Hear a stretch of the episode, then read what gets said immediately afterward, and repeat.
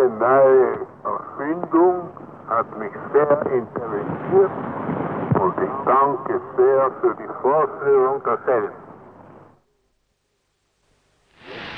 Ich begleite das Wirken des österreichischen Militärwitwen- und Waisenfonds mit meinen herzlichsten Wünschen. Möge seinen edlen Bestrebungen zum Wohle der Hinterbliebenen meiner braven Krieger voller Erfolg beschieden werden.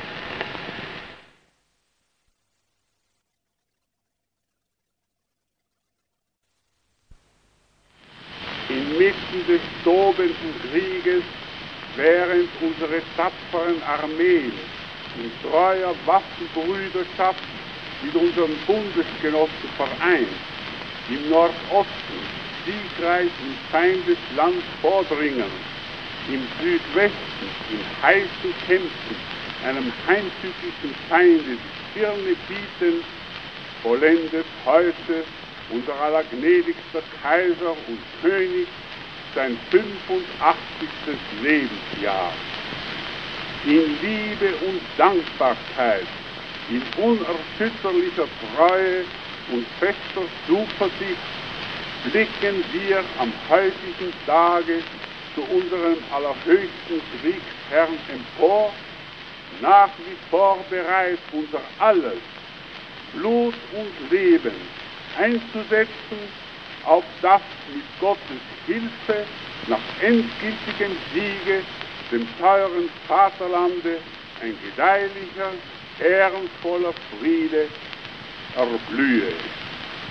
Uns alle aber beseelt der tief empfundene Wunsch, möge Gott der Allmächtige unseren geliebten Monarchen beschützen und noch lange erhalten zum Wohle seiner Völker, zum Ruhm seiner Wehrmacht.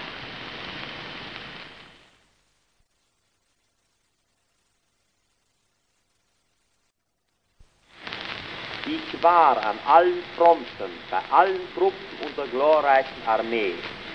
Ich sah alle Nationalitäten der weiten Monarchie in vollster Eintracht einem großen Ziele entgegengehen, einem glorreichen Frieden. In den Augen aller Soldaten las man Kampfesfreudigkeit und Siegeszuversicht. Ausdrücke der großen Liebe zu unserem Angebet des allerhöchsten Kriegsherrn und eines unbegrenzten Gottvertrauens hörte man aus dem Munde jedes dieser Helden. Bewundernswert sind auch die Helden des Hinterlandes, die stillen Dulder, die durch den Krieg entweder ihr Liebstes verloren haben oder in beständiger Angst und Sorge um ihre Verwandten leben. Der großen Zeit würdig ist die Kriegsfürsorge, wo jeder, der nicht selbst mit dem Schwert in der Hand das Vaterland verteidigen kann, durch unendliche Wohltat allen braven Kriegern ihre schweren Leiden zu erleichtern bestrebt ist. Viribus unitis.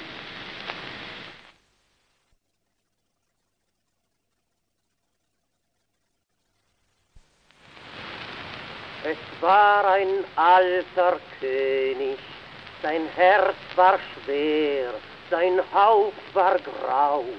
Der arme alte König, er nahm eine